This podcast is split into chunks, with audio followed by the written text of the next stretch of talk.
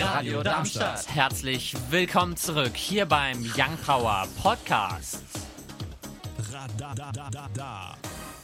Schön, dass du eingeschaltet hast hier auf der 103,4 MHz oder im Livestream unter live.radiodarmstadt.de. Hier heute bei Young Power mit mir, dem Paul, mir, dem Finn, mir, dem Gaston und mir, dem Leon. Das sind die Themen hier heute bei Young Power.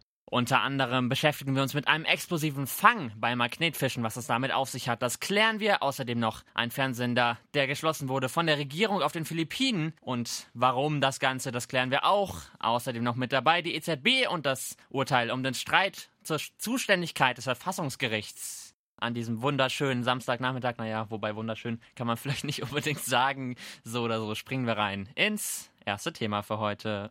Angeln kann für Außenstehende ziemlich ermüdend wirken. Währenddessen ist das sogenannte Magnetfischen wesentlich unterhaltsamer. Der Angelhaken wird durch einen Magneten ersetzt. Anschließend sucht man das Gewässer nach verlorenen Gegenständen aus Metall ab. Selbiges tat auch ein 29-jähriger Mann gemeinsam mit seiner jüngeren Begleitung in Wiesbaden, der am Biebricher Ufer eine noch scharfe Handgranate aus dem Rhein zog. Behutsam legte er die Granate am frühen Freitagabend neben sich ab. Daraufhin alarmierte er die Polizei, die den Bereich in einem Umkreis von 100 Metern absperrten. Im nächsten Schritt transportierte der Kampfmittelräumdienst die Handgranate des Typs MK2 ab. Die amerikanische Armee nutzte diese Waffe im Zweiten Weltkrieg. Auf jeden Fall eine interessante Story, würde ich sagen. Da ist schon ordentlich Adrenalin ausgeschüttet worden. Also ich sagen, bei dem. ich, äh, ich würde auch sagen, ich weiß nicht, wie ich in dieser Situation reagiert hätte. Aber also ich meine, er hat es gut gemacht. Er hat sie vorsichtig abgelegt und sofort was äh, alarmiert. Ich glaube, da von der Ruhe können sich einige noch was abgucken. Jetzt aber erstmal die News mit Leon und Gaston. Vor 75 Jahren am 8. Mai 1945 endete der Zweite Weltkrieg in Europa mit der Kapitulation des Deutschen Reichs. In sechs Jahren verloren 60 Millionen Menschen ihr Leben. Das europäische Judentum wurde beinahe ausgelöscht. Selbst gegenwärtig wird um ein angemessenes Gedenken gestritten. Bei der zentralen Gedenkveranstaltung in Berlin kam auch der Bundespräsident Frank-Walter Steinmeier zu Wort. Er nannte den 8. Mai einen Tag der Befreiung. Aus seiner Sicht gebe es kein Ende des Erinnerns und keine Erlösung von unserer Geschichte. Stattdessen müssen sich die Deutschen gegen den neuen Nationalismus, Hass und Hetze behaupten. Denn all das seien die alten bösen Geister in neuem Gewand. Der Staatsakt in Berlin fiel der Corona-Pandemie zum Opfer. Nachdem die Europäische Zentralbank das Anleihkaufprogramm ein Programm, in dem Staatsanleihen gekauft werden, durch den EuGH genehmigt hatte, hat nun das Bundesverfassungsgericht das Programm als teils verfassungswidrig eingestuft. Dabei wurde das Urteil des EuGHs als nicht bindend erklärt, doch die EU-Kommission hat dem bereits widersprochen. Auch Pöglerin, die Leiterin des European Council on Foreign Relations, meinte, dass das Urteil aus Karlsruhe einem immensen Schaden anrichten werde. Die Gold schrieb einen offenen Brief an Kommissionspräsidentin Ursula von der Leyen. In diesem Brief schrieb er, dass das Urteil des Karlsruher Bundesverfassungsgerichts die europäische Rechtsgemeinschaft bedrohte. Es heißt, in Zeit ohnehin mangelnden Zusammenhalts wirke das deutsche Urteil wie eine Einladung, das europäische Recht nicht zu akzeptieren.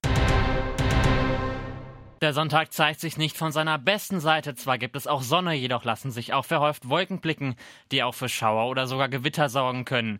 Die Höchstwerte liegen zwischen 18 und 25 Grad. Die weiteren Aussichten am Montag dann noch weniger Sonne, dafür wieder mehr Wolken und Schauer. Die Temperatur liegt bei kalten 2 bis 11 Grad. Am Dienstag dann wieder häufiger, wenn auch nicht durchgehend Sonne. Diese wechselt sich jedoch wieder mit Wolken und Regen ab. Die Temperatur liegt bei 3 bis 12 Grad. Am Mittwoch dann wieder ein Mix aus Sonne und Wolken bei Höchstwerten von 10 bis 16 Grad. Uns findet ihr auch auf Instagram und Twitter Young Power Radar. Und natürlich stellen wir auch diese Woche wieder eine vor. Eine Young Power Neuerscheinungsrubrik. Das Ganze dann wie immer um 10 vor 6. Wir kommen damit zur Young Power Neuerscheinungsrubrik. Die Young Power Neuerscheinungsrubrik geht an jemanden, der auf Mallorca aufgewachsen ist, der eigentlich Nico Wellenbrink heißt und dessen Vater auch als Militermann bekannt ist. Außerdem hat er schon Hits wie Achterbahn von Helene Fischer oder auch Wir sind groß von Mark Forster mitgeschrieben. Richtig, Nico Santos hat ein neues Album mit dem Titel Nico Santos. Nicht nur er ist darauf zu hören, sondern auch Remixes von bekannten Liedern von ihm, darunter Rooftop mit Cool Savage und Kevin Jones, aber auch Unforgettable mit Alvaro Soler. Aber auch sein Vater ist mit einem Saxophon-Solo enthalten. Normalerweise singt er ja auf Englisch, diesmal aber auch zumindest zu einem kleinen Teil auf Spanisch. Und einige Hits von dem Album kennen wir ja schon. Es sind auch nur gefühlt Hits enthalten, darunter die bekannten Play with Fire, Better als auch Like I Love You. Die Young Power Neuerscheinungsrubrik geht also an Nico Santos mit dem Album Nico Santos. Heute vertreten durch Who's Gonna Love Me Now? Wir springen rein ins zweite Thema für heute. Während der Corona-Krise sind besonders Menschen mit Behinderung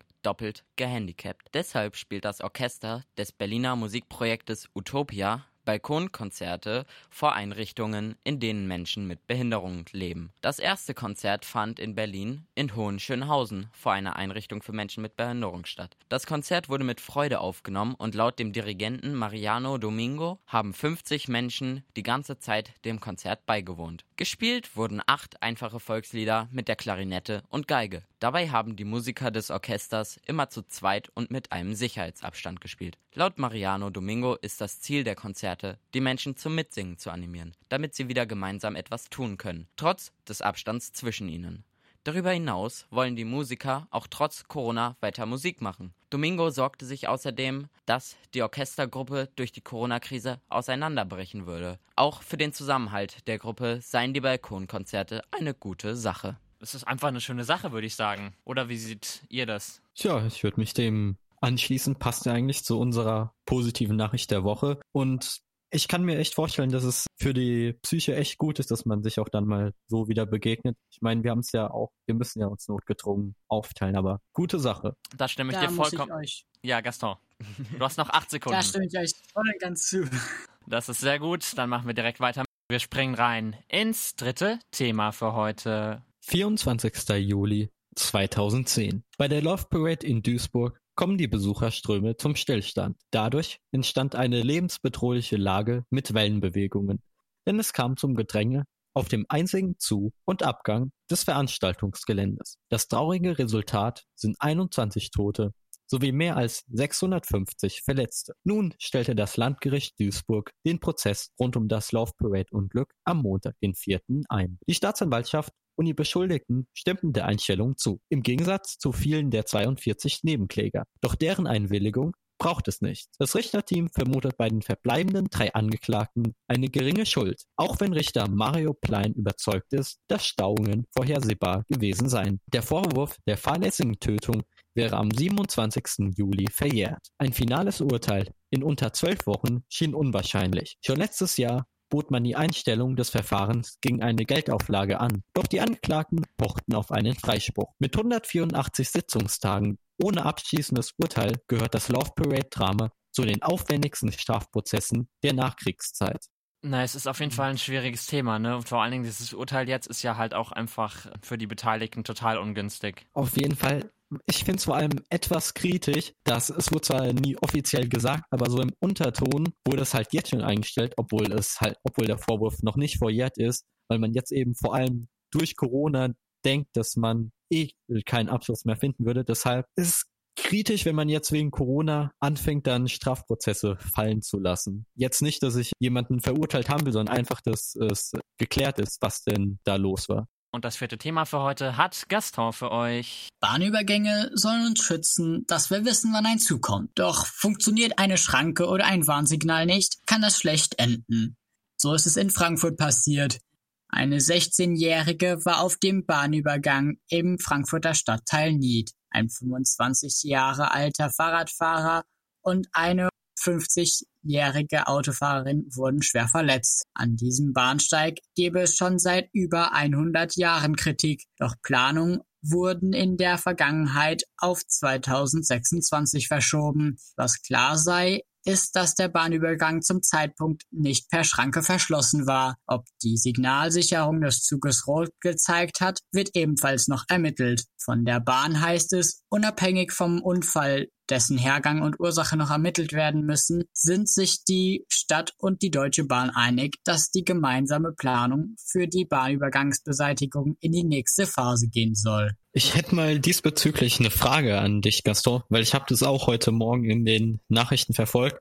War es ein Bahnübergang, der schon automatisch funktioniert hat oder musste der händisch geschlossen werden? Weil da war ja noch eine Schrankwärterin vor Ort. Genau.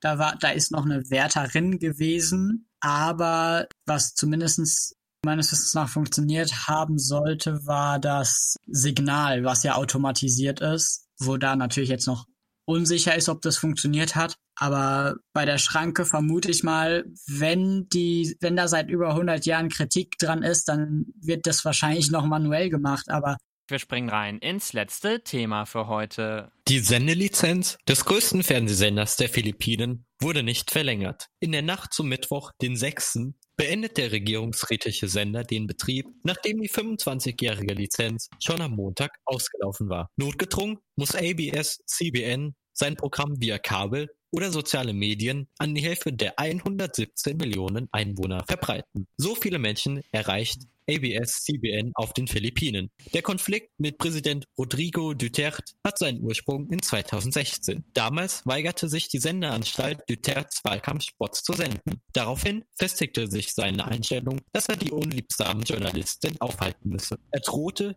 die Verlängerung der Sendelizenz zu verweigern und soll der Besitzerfamilie empfohlen haben, den Sender zu verkaufen. Generalstaatsanwalt Khalida sieht die Schuld beim Parlament, das der Erneuerung der Lizenz verschleppt habe. Gleichzeitig warnte er die staatliche Behörde für Telekommunikation, eine vorläufige Lizenzerneuerung zu erteilen. Der frühere Vizepräsident Binay sieht es kritisch, denn bei einem ähnlichen Vorfall vor 48 Jahren spricht er vom Tod der Demokratie. Ich glaube, es ist auch gar nicht so weit entfernt, sage ich mal, davon zu sprechen, wenn man einfach einen Fernsehsender, man muss ja sagen, zumacht, weil man es einfach irgendwie, weiß nicht, ob es verpeilt oder absichtlich halt irgendwie diese Lizenz verschleppt hat. True. Hm.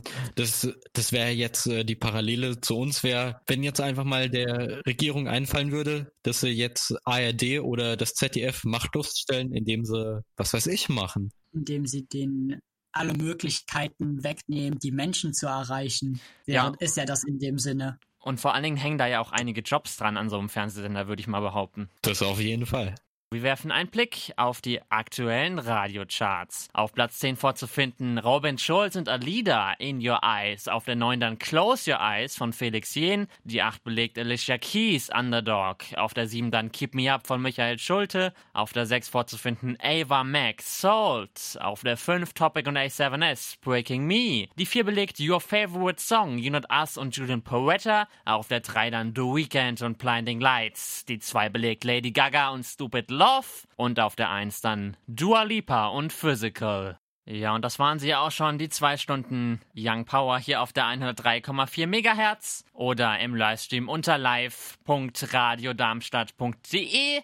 Ich möchte noch mal kurz darauf aufmerksam machen, dass wir natürlich auch einen Podcast haben, auch zu dieser Sendung. Den könnt ihr euch auf allen möglichen Podcast-Plattformen anhören, darunter Google Podcast, Apple Podcast, Spotify und noch viele weitere, aber auch natürlich auf unserer Webseite radiodarmstadt.de geht ihr drauf und dann auf Sendungen, Redaktion oder andersrum, ich weiß nicht mehr genau, und dann auf Unterhaltungsredaktion und dann geht ihr auf Young Power und da findet ihr auch nochmal alle Links. Heute mit dabei war ich, der Paul. Ich, der Finn. Ich, der Gaston. Und ich, der Leon. Und ich wünsche euch natürlich wie immer noch ein schönes Restwochenende. Gleich nach uns die deutsch-französische Sendung Aller Retour. Oder wenn ihr die Wiederholung morgen, also am Sonntag hört, dann Hallo Darmstadt. Tschüssi! Radio Darmstadt. Das war der Young Power Podcast. Radadadada. Wenn ihr mehr von Young Power hören wollt, dann könnt ihr gerne unsere Sendung immer samstags von 17 bis 19 Uhr auf der 103,4 MHz oder im Web www.radiodarmstadt.de auschecken.